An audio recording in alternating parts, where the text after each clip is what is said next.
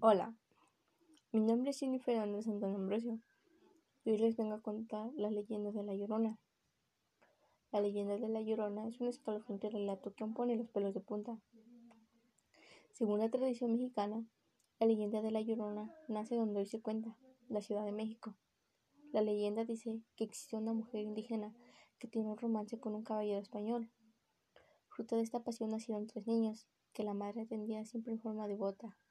Cuando la joven comienza a pedir que la relación se formalizara, el caballero la esquivaba, quizás por temor al que dirían.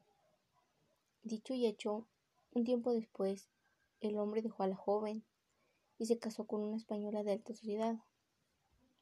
Cuando la mujer se enteró, dolida y totalmente desesperada, asesinó a sus tres hijos, ahogándolos en el río.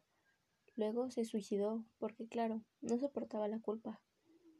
Desde ese día se escucha el lamento lleno de dolor de la joven en el río donde esto ocurrió. Luego de que México fuera establecido comenzó algo raro, a las once de la noche, y nadie podía salir.